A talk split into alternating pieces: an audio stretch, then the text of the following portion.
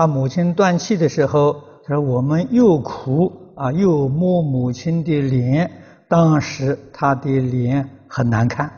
啊，我们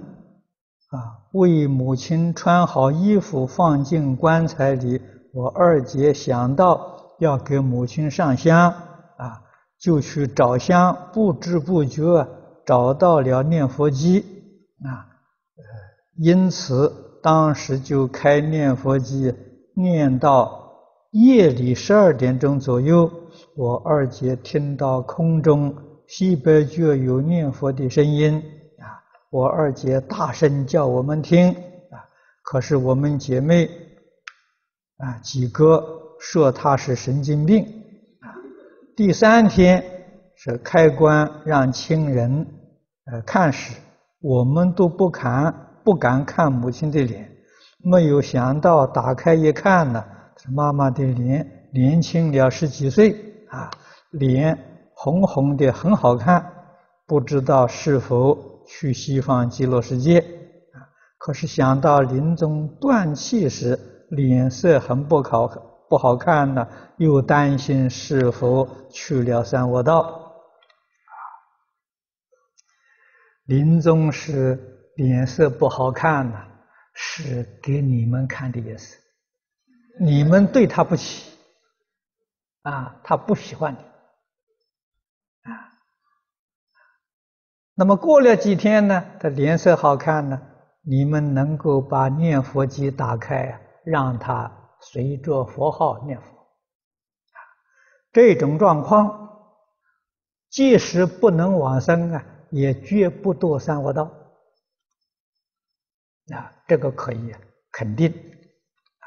你们做错了，这是不懂得事实真相，啊，要懂得事实真相啊，你们就不会这样做了，啊，人。临命终的时候，断气之后，最安全的时间是十二个小时，啊，十二个小时当中不要去碰它，啊，不要听到啊让他动感情的音声，啊，这个事知道的人并不多啊。啊，实在不得已，最低限度也要保持八个小时，啊，八个小时决定不能碰，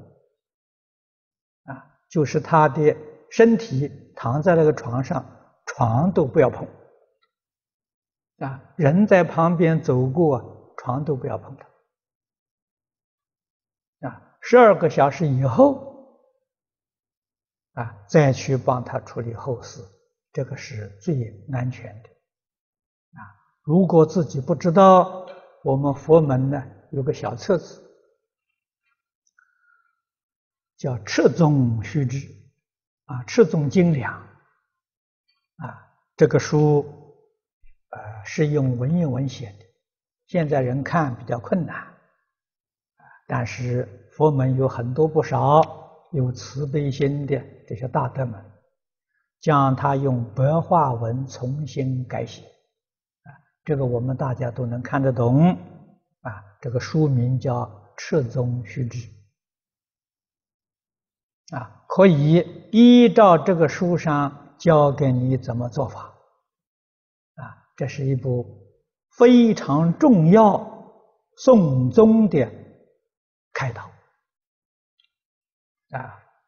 我们。都必须要看看有这种常识。